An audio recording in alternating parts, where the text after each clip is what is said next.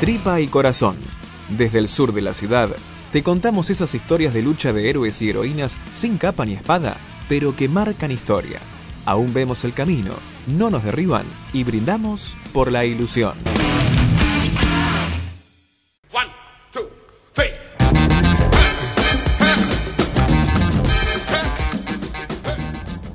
Seguimos acá en Sandía y Vino, muy contentos siempre porque acabamos de escuchar ese separador que da la hora señalada y que indica que es el momento, el momento en el aire de tripa y corazón. Me acompaña, como siempre, el compañero Federico, también sumada Sofía, así que vamos a escuchar a ver en esta interesantísima edición, como ya nos tiene acostumbrado Fede, a ver de qué vamos a hablar, de qué trata el tripa y corazón del día de la fecha. ¿Cómo estás, Chapa? Muchas gracias por la presentación. Hola, Sofi, ¿cómo estás? Hola, ¿cómo andan? ¿Todo bien? Hoy, Chapa, volvemos con todo, con tripa y corazón, después de unos meses de parate, pero volvimos con todo. Volvimos con todo porque ahora este año vamos a tener muchísimas novedades que vienen pasando en, el sur de la ciudad. En esta oportunidad, Chapa, te voy a contar de un proyecto que ya está iniciando y que la va a romper porque va a venir a dar que hablar. Sobre todo en cuanto a materia de comunicación y todo lo que es Internet. Se trata, Chapa, de un proyecto acá en la zona sur de la ciudad que se llama la Red de Internet Comunitaria de Barrios Populares, que se va a dar en esta oportunidad por primera vez en el barrio de Villa Soldati, donde, donde vivo yo y donde, donde han surgido un montón de, iniciativas a nivel colectivo, ¿no? desde las organizaciones. Así que bueno, un poco para ponerte en, en contexto, Chapa, es una red que está impulsada desde una radio que se llama FM Soldati, que forma parte también de la red Farco, ¿sí? Nosotros somos parte de la red Farco, así que es una radio compañera. Compañeros, sí. Radio compañera, de la cual también tengo que contarlo. Este, yo fui parte del inicio de FM Soldati, yo fui, puse literalmente ladrillos para construir la radio, hice la instalación eléctrica de, la radio. Vamos, pasó, pasó por FM Soldati el señor Mr. Electro Ojeda. Exactamente. Así que nada, es también como hay como una conexión previa con este proyecto, porque bueno, yo fui parte también de hijos de la ley de medios, y, bueno, de alguna manera este nuevo proyecto es como el nieto de la ley de medios, así que también lo, conseguimos así, porque es un proyecto que lo impulsa FM Soldati por un lado, el ENACOM, ¿no? el Ente Nacional de Comunicaciones, y la organización El Hormiguero, que justamente es la que impulsó y la que construyó la radio FM Soldati. Bueno, ¿de qué trata un poco este, este proyecto? Eh, es un proyecto en el, cual se va a concebir una, se va a establecer una red de comunicación, una red de internet, pero con una lógica comunitaria, ¿sí? O sea, ¿qué quiere decir? Que vamos a pasar de un sistema comercial de internet acá en los barrios donde, hay que decirlo también esto, Chapa, las empresas, las grandes empresas, no llegan a los barrios populares. La verdad es que son barrios muy marginados en todo tipo de sentido, ¿no? No entran los taxis, no entran el Uber, tampoco, digamos, hay un montón de problemas y otras cosas, otra de las cosas que no llegan, a los, los colectivos tampoco, algunos, muchos, muy pocos colectivos acá en la, en la zona sur. Eh, bueno, otro de los problemas es la comunicación, ¿no? Entonces, las redes de Internet pasan a ser un eje clave, sobre todo se vio muchísimo el año pasado con el inicio de la pandemia, ¿no? Esto de la falta de internet y de, un, montón de problemas de, interconectividad. Entonces, preguntar, esta idea, este proyecto es previo a la pandemia, porque digo, esta pandemia es como la clara demostración de que es fundamental tener acceso a internet y un acceso universal. Muy buena pregunta, Sofi. De hecho, sí. O sea, si bien el proyecto no nació con la pandemia, como que con la pandemia se aceleró el proceso. ¿Por qué? Porque la red de internet en principio estaba pensada solo para la radio, o sea, desde la radio se iba a, se iba a poder proveer a algunos vecinos aledaños a la radio, digamos. Esa es la idea inicial, digamos, ¿no? No, no, apuntaba a algo tan, tan grande como es ahora el proyecto y como está avanzando, digamos. Pero después, con el inicio de la pandemia, claro, surgieron un montón de problemas de conectividad en los barrios, entonces fue como un puntapié para decir, bueno, esta idea se puede llevar a un nivel mucho más grande y apuntado realmente a una lógica comunitaria en la que la red de Internet, el, Internet se ha concebido como un derecho y no como un como una mercancía, ¿no? Como se viene como se viene sosteniendo hasta hoy. Así que bueno, sin más preámbulos, Chapa, me gustaría escuchar en primera persona a los protagonistas de, esta, de este proyecto. Así que en esta oportunidad vamos a hacerle una entrevista, le hicimos una entrevista al compañero. Encima, mira, Chapa, una, una cosa muy loca, porque, porque el compañero al que vamos a entrevistar tiene tu mismo apodo. Así que. Un tocayo, digamos. Es un tocayo tuyo, es el Chapa de Soldati. ¿Tenés eh, información de qué equipo de fútbol es hincha el Chapa o no? Sí, por supuesto. Mira, encima con Chapa nos une mucho. Él, es hincha de boca. Ah, bueno, él es hincha de boca y, obviamente de Sacachispa.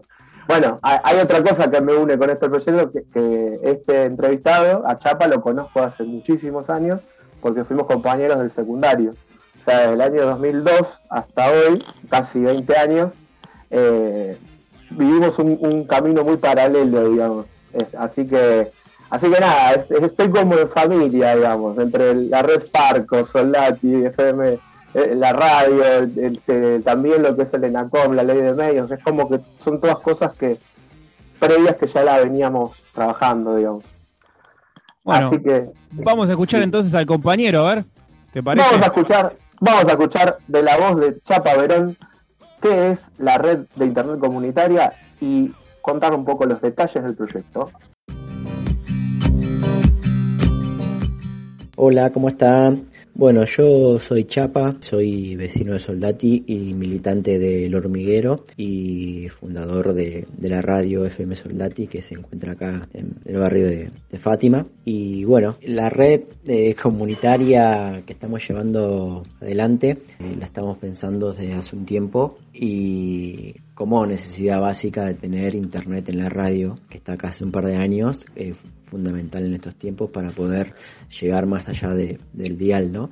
Entonces, eh, con esa idea surgió la surgió la, necesidad de poder llevar internet al barrio de alguna manera y empezamos a planificar proyectos a través de del fomento de medios comunitarios FOMECA que, bueno que se dan a través de, del ENACOM y presentamos un proyecto hace unos años en el que bueno finalmente terminó saliendo, pero bueno, era mucho más, mucho más chiquito que el que finalmente estamos llevando adelante en este momento. Desde el año pasado, con la, con la falta de continuidad pedagógica y la, y de la declaración del derecho eh, de Internet como derecho humano del Estado Nacional, como una política pública, se abrió la posibilidad de concursar a un proyecto eh, que se llama ANR, que son de aportes no reembolsables, financiados por, por el INACOM, que sale de los impuestos que se les cobran a las grandes operadoras de, Internet que por distintas razones eh, no quieren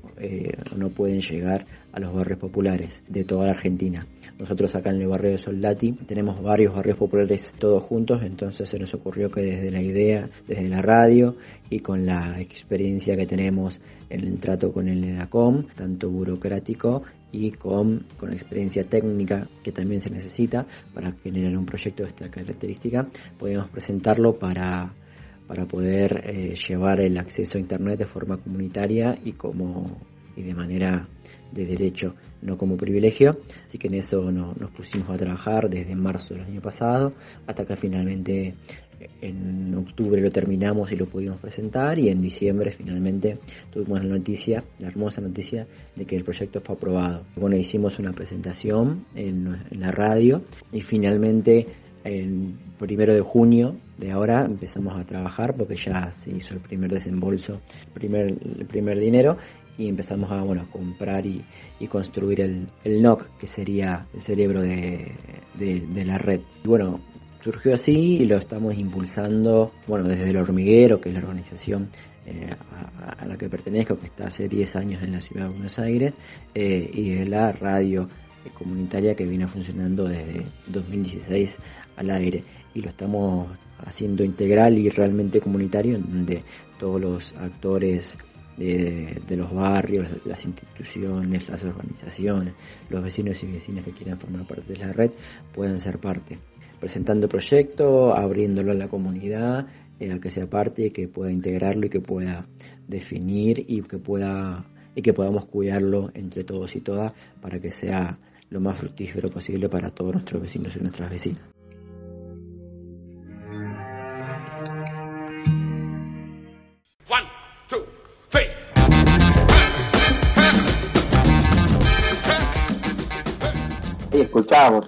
El tocayo de nuestro conductor.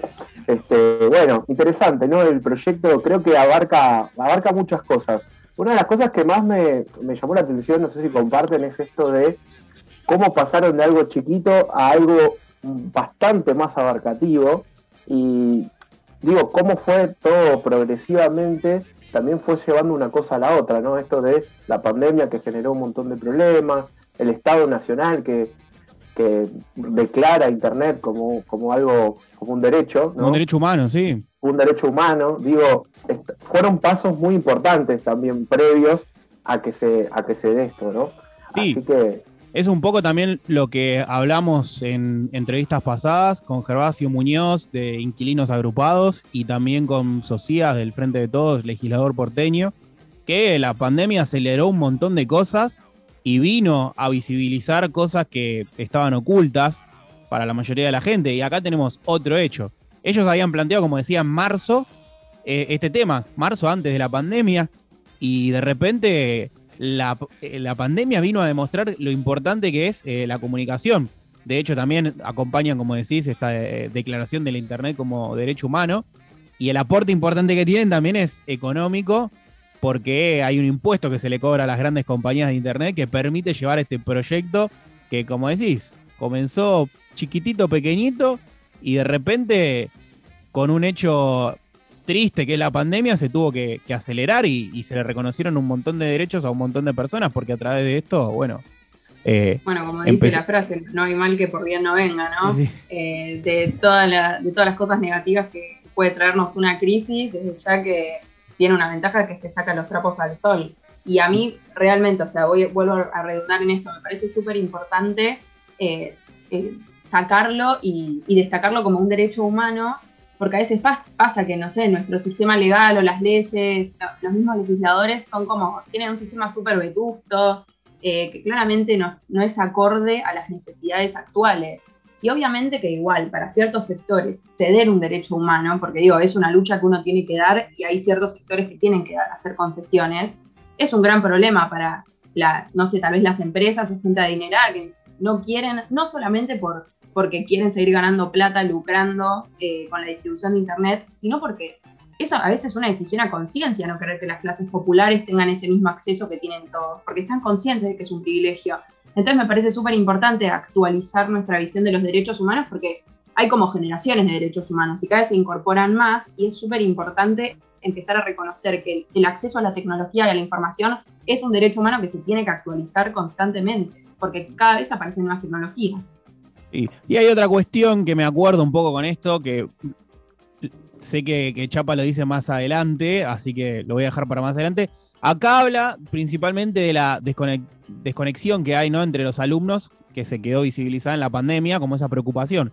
Pero trayendo un poco lo que pasó hace un par de semanas con, como le dice Cristina, Elegant, hay otra cuestión que me preocupa más, que es el tema de la recreación, el juego y la diversión también girando en torno al Internet, pero eso lo quiero dejar para, más adelante, porque sé que Chapa también hace mención a eso.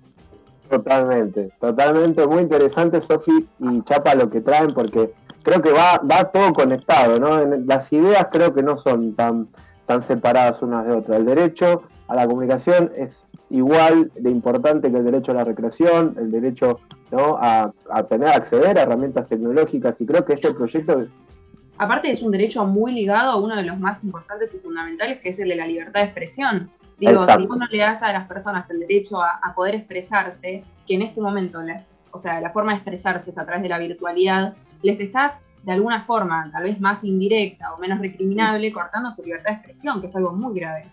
Total. Y además, justamente con la pandemia, como decía Chapa, eh, justamente eh, la educación también pasó a ser virtual o sea que al, al, suprimir el derecho a la comunicación también está suprimiendo el derecho a la educación. Entonces, creo que es un, punto clave, ¿no? Este. Así que, este, vamos a, lo que decía Chapa, nuestro Chapa, el Chapa conductor, eh, que, decía que su homónimo va, a decir algunas cosas importantes respecto a las etapas del proyecto. Así que vamos a escuchar un poco al Chapa de Soldati, a ver cuáles son las etapas de este proyecto. Y las etapas son varias. Primero, eh, bueno, ya pasó toda la, etapa de conformación del proyecto. Eh, después fue la adjudicación y finalmente el inicio. Estamos en la etapa inicial, en donde lo que se hace es armar el cerebro principal de la red que va a hacer que pueda controlar y, ver que todo esté bien y que pueda detectar las fallas que, que pueda haber y, y, tener conectados e interconectados a todos los socios de la red. Bueno, en ese proceso estamos, ya casi que lo estamos terminando de completar, no es un proceso fácil porque son eh, equipos eh, de muy alto valor que, que no es que se puedan comprar de ir y comprar de una, sino que hay que pedirlos, tardan un par de días en hacer el pedido, tardan un par de días en llegar y tardan un par de días en, configurarse. En configurarse. Eh, así que en eso estamos, además de bueno adaptar las instalaciones de donde vamos a tener el, NOC, porque bueno necesitan unas condiciones de seguridad eléctricas y todas esas cosas, cosa de que no corra riesgo el cerebro y también estamos en la etapa de bueno abrirlo a la sociedad, presentarlo a la sociedad en su conjunto para que se puedan hacer parte y puedan hacerse propia la red, porque realmente es una red comunitaria si la comunidad se la apropia y la defiende y la quiere salir eh, y, la quiere llevar adelante. Entonces estamos haciendo talleres de promotores de la red comunitaria, eh, en donde son tres encuentros que la idea es que en este primer taller es más o menos poner a todos en la misma en la misma órbita en la misma línea de discusión que venimos haciendo a través de la red comunitaria, en donde se diferencia muy claramente de lo que es una red comercial y bueno, para que todos podamos acceder a los mismos conocimientos desde una misma base, ¿no? Porque bueno, una de las líneas fundamentales del proyecto es que los conocimientos y la y las cuestiones técnicas estén al alcance de todas y todos. Siempre decimos que eh, no casualmente la, las empresas de tecnología, los que pocos manejan algún cierto tipo de información técnica, eh, son las más millonarias de todas, las que finalmente son los dueños de Internet. Entonces queremos mm, romper con esa con ese discurso y entender de que Internet es para todos y para todas, que todos tenemos el derecho de poder usarla y fundamentalmente conocerla y acceder a esos, esos conocimientos eh, sin que sea súper costoso ni que sea un súper privilegio. Eso es una tarea que es larga y que va a ser constante de acá a los 18 meses que, que, dura el proyecto, pero es un desafío de lo que vamos estamos teniendo y que nos parece y que nos parece fundamental.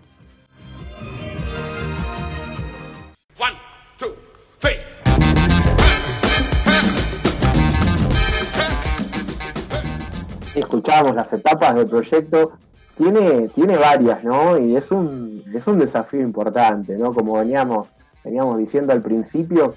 Y bueno, cada, cada etapa también eh, involucra a distintos actores, ¿no? Y yo creo que como bien ahí dice, decía Chapa, el Chapa de Soldati, decía este, lo, lo, desafiante que va a ser entender el concepto de la red comunitaria, ¿no? Este, creo que ahí, ahí va a ser la clave. Entender qué es una red comunitaria, eh, qué diferencias hay con una red comercial, eh, cómo, cómo son, qué participación van a tener los vecinos y las vecinas que van a estar formando parte de esta red. Eh, las organizaciones, creo que van a ser los pilares. De, este proyecto van a ser las organizaciones sociales y políticas que ya vienen trabajando desde hace bastante en el proyecto. Eh, así que bueno, vamos a ahora entrar, en la, me parece antes de, seguir con el tema de las etapas, vamos a escuchar una parte muy importante que es cuáles son los desafíos más importantes en lo inmediato y cuáles son las perspectivas a futuro de este proyecto. Así que si te parece al Chapa Villarreal, vamos a escuchar al Chapa Villa Solati en esta tercera parte de la entrevista. Otro desafío puede ser, bueno, eso, llegar a la mayor cantidad de, vecinos y vecinas que se lleguen a enterar de lo que es una red comunitaria, de lo que se está armando, de que se la apropien la mayor cantidad de vecinos y vecinas y de que la defiendan, ¿no? Porque eh, es un, como decía antes, es un, un, lugar donde se juegan muchos intereses, especialmente económicos, en donde, bueno, cuando entra un actor nuevo, generalmente hay ahí por ahí unas dudas, una suspicacia de lo que se viene a hacer. Entonces me parece que eso es uno de los grandes desafíos de poder convivir eh, normalmente con otros prestadores que hay en el barrio, pero son todos prestadores comerciales que, son muy distintos a los prestadores eh, de redes comunitarias como es nuestro caso. Entonces, cómo, cómo convivir y cómo conllevarnos con, todo, con todos estos proveedores me parece que es uno de los desafíos más grandes y que sí necesitamos de, de mucho apropio de la, de, la comunidad para con el proyecto. Y las perspectivas de futuro son, son inmensas. Eh, al ser la tecnología última y la mejor que hay, que es de fibra óptica al hogar, eh, y de tener un servidor totalmente nuevo y totalmente configurable, donde eh, vamos a poder ser los, que los que manejamos la información y la privacidad con la que eso, con la que eso corresponde y todo lo que se puede montar arriba de la red eh, para tener distintos accesos, no solo a Internet, sino a, a, otros tipos de contenidos eh, que por ahí en las redes comerciales son de pago o, no están. Me parece que, que, bueno, encontrar todas las ramificaciones y que podemos hacer, eh, también sumar, sumar y sumar, y a su vez, bueno, el proyecto abarca solamente cinco barrios populares de Soldati y hay más, eh, la idea es que después de los 18 meses se puedan seguir conectando más barrios, que la red pueda seguir creciendo bueno, y que sea cada vez mejor y cada vez le acerque más más derechos a los vecinos y vecinas, ya que el Internet hoy no solamente es una cuestión de, de, educativa, que es como la que por ahí fue el motor de la continuidad pedagógica, el derecho a educación, sino que hoy es el derecho al ocio, es el derecho al trabajo, es el derecho a la, a la salud eh, y tantas otras cosas que Internet hoy no, nos, puede, nos, lleva, nos, trae, nos trae consigo.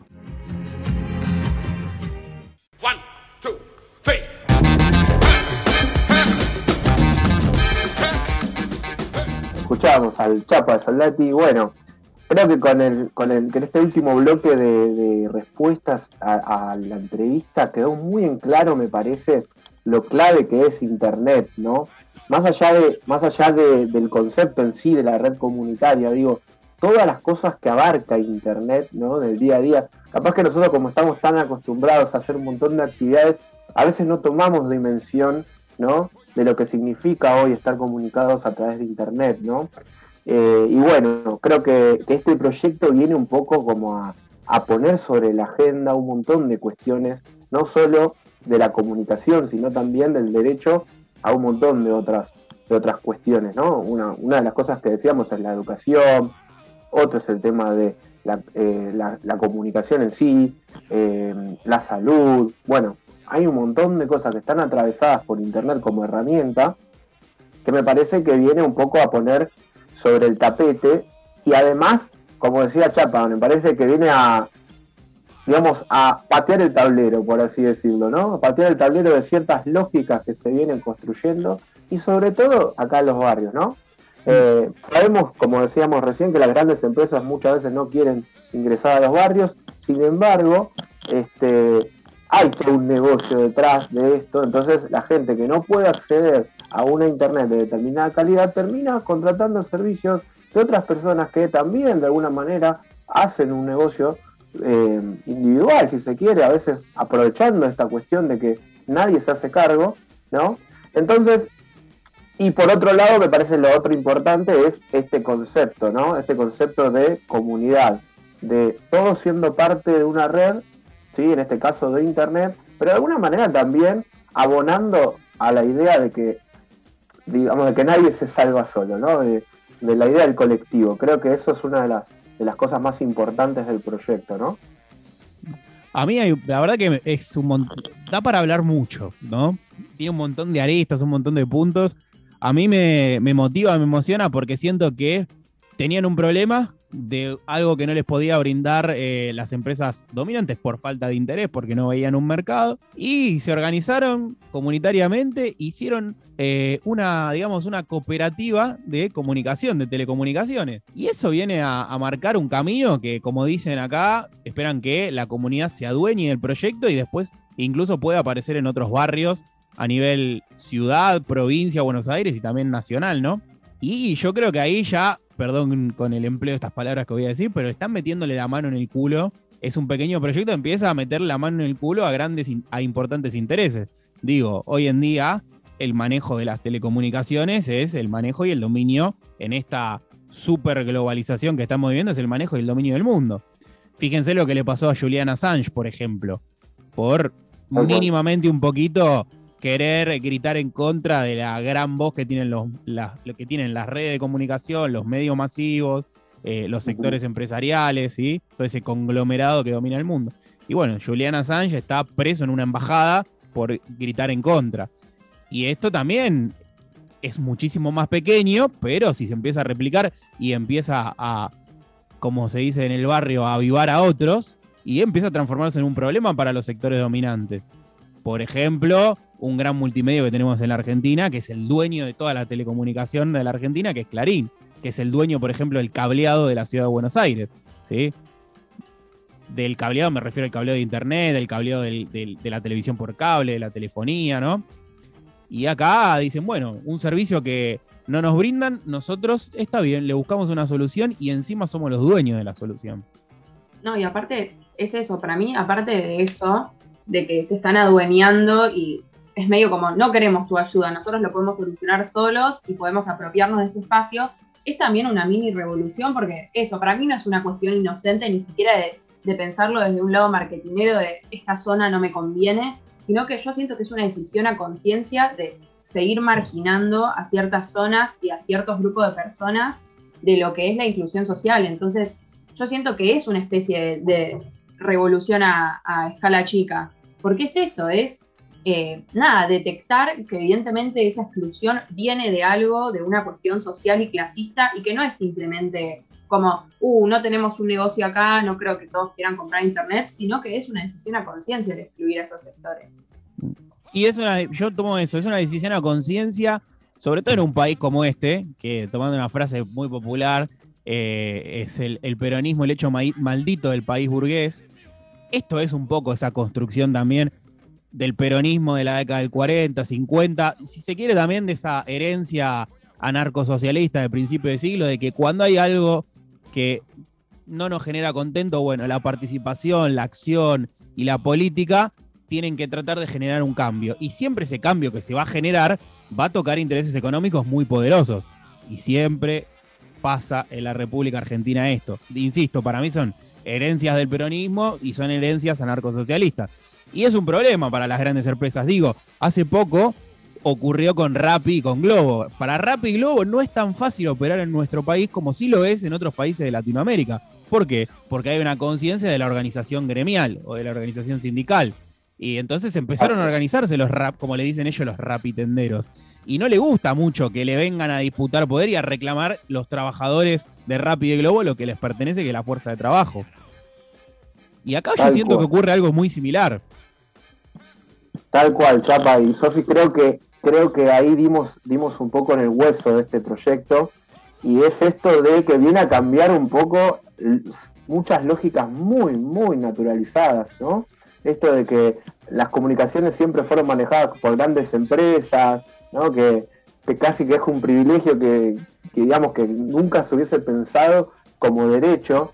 y, otra de las cosas también interesantes del proyecto es que vamos los vecinos mismos se van a capacitar en tecnología, digo, vamos a ser no solamente usuarios, entre comillas, que en este, en este nuevo sistema vamos, vamos a pasar a ser miembros socios de la red, sino que también vamos a estar capacitados ah, de manera técnica como para entender qué es una red, cómo funciona, qué, qué elementos tiene.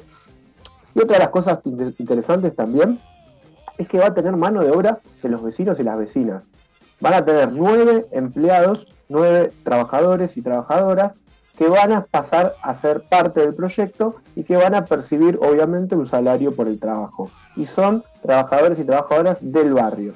Y eso me parece no menor también, digo, además, además de capacitaciones y de, ser socios, y además otra cosa interesante, dentro de esos nueve puestos de trabajo tiene que haber un cupo mínimo de mujeres y disidencias. También eso creo que marca algo, un toque más que me parece importante porque también, eh, digamos, esto del cupo, del cupo de mujeres y disidencias también tiene que ser algo, una política pública y debería ser parte de cualquier este proyecto que se lleve, ¿no? Y rompe con el estigma de que las mujeres no pueden participar de, ninguna actividad tecnológica, pero me parece increíble porque es realmente muy integral, o sea, es un proyecto que no, no solamente detecta un problema y lo intenta solucionar, sino que en el proceso aplica una perspectiva de género, eh, da trabajo, entonces a mí me parece súper importante esto, que la, sobre todo las juventudes que están muy activas con, con el tema de las militancias y de tomar causas y y agarrarlas como bandera hasta que algo no se solucione, me parece súper importante que esta causa la tomen las juventudes y la militan. Totalmente.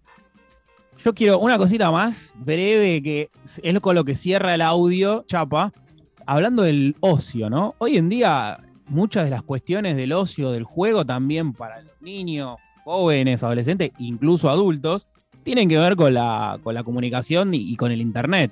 Y a mí lo que me, lo que traía también a colación antes era esta cuestión de elegante, por ejemplo, de cómo una cuestión también lúdica de tener su, propia computadora que, le brindó, bueno, el gobierno de Cristina Kirchner en su momento, que el tipo jugaba con la computadora y ahí se dedicó a hacer música y a explotar su creatividad y después eso se transformó en un trabajo, ¿no?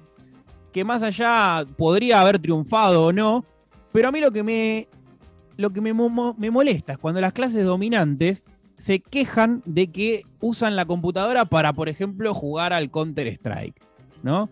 Y yo, ¿cuál es el problema, viejo? Que, por ejemplo, ahora usen la red los pibes para jugar al Counter-Strike en red, ¿no? A mí digo, ¿por qué algunas personas tienen que tener eh, el derecho, si se quiere, a poder acceder a estos juegos y hay otros que no? Primero no, ¿cómo? Tienen que educarse. Que todos tienen niños y adolescentes los derechos del niño y del adolescente dicen que no hay que trabajar, que tienen que jugar y que tienen que estudiar. Las dos cosas por igual. No entiendo el horror de que usen el internet o la computadora para divertirse, incluso acá en compañía eh, con esta nueva propuesta, esta red, ¿no?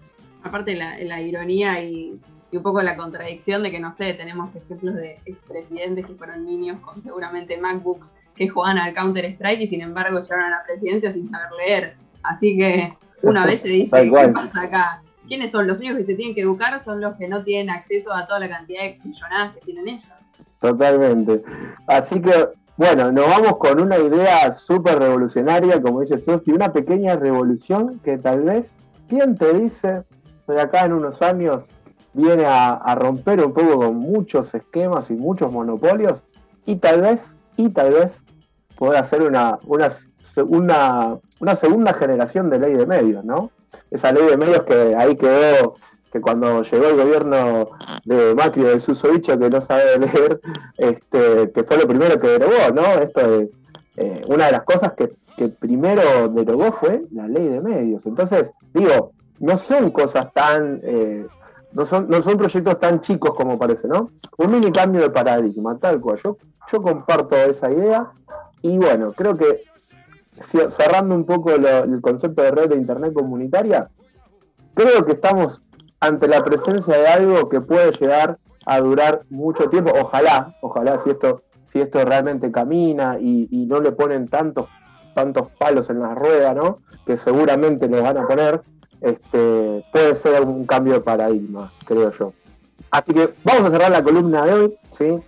Yo pensaba, Chapa, no sé vos qué decís, el Chapa Villarreal, ya que hablamos de elegante, ¿no? Y quedó como medio en la nube ahí, me parece que es un, buen momento, ¿no? No sé, yo creo que elijamos el tema, no sé, yo no, tengo un tema preferido, pero, pero podemos elegirlo. No, no tenés ninguno así pensado, como a veces cuento, tenemos un discotecario amigo, ¿sí? que es el que nos musicaliza el programa. Y le dije, le conté, bueno, vamos a hablar de esto, de esto, el otro. Me sugirió dos cosas. Me dijo, hay un tema no muy conocido que hace la mancha de Rolando en vivo en un disco que se llama Primer Cemento al Palo, de la primera vez que tocaron en Cemento, que el invitado es el señor Willy de los Tipitos tocando el teclado, hacen un tema que se llama Soldati. Digamos, aparece mucho Soldati en nuestra charla. Y la otra que me sugirió, dice, teniendo en cuenta que el señor Mr. Electro Ojeda va a participar y participó en la creación de la radio Soldati y trabaja con los electrones, también me sugirió el tema Don Electrón de Intoxicados. Me encanta, me encanta. Así que no sé, la decisión la tiene usted que es el dueño de la columna. Bueno, no, me encantan las dos propuestas, Chapa. Las dos propuestas están muy, muy buenas. Así que sí, vamos con todo. Me encantó la segunda porque, de hecho, estaba pensando, siempre cuando hablo de electricidad y del, trabajo, este, así que también sí, vamos, sí, tranquilamente. Para mí puede ir, entrar cualquiera de los temas. Así que Vamos con la segunda, la segunda opción, la de Don Electrón intoxicado. Vamos entonces con ese temón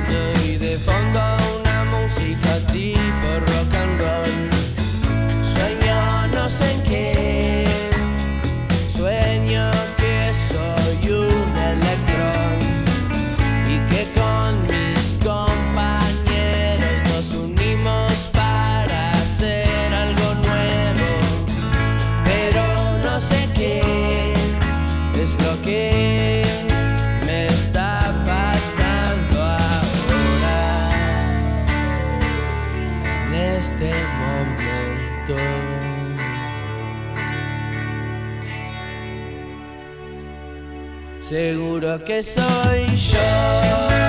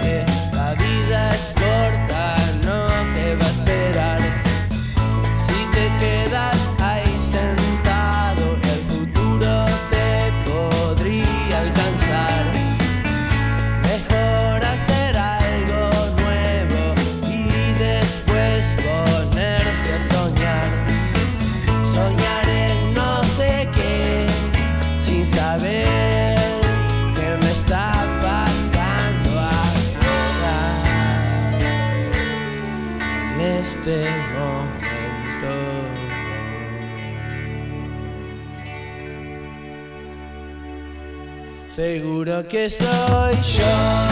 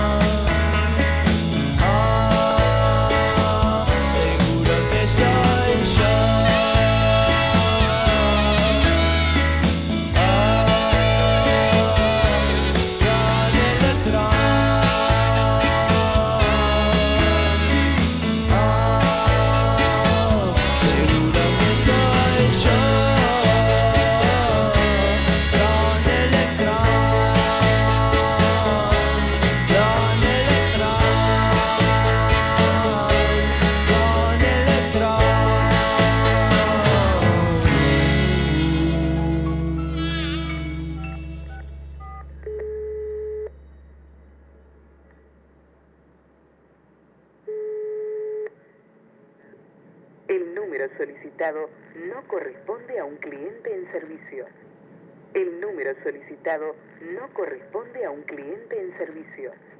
El número solicitado no corresponde a un cliente en servicio.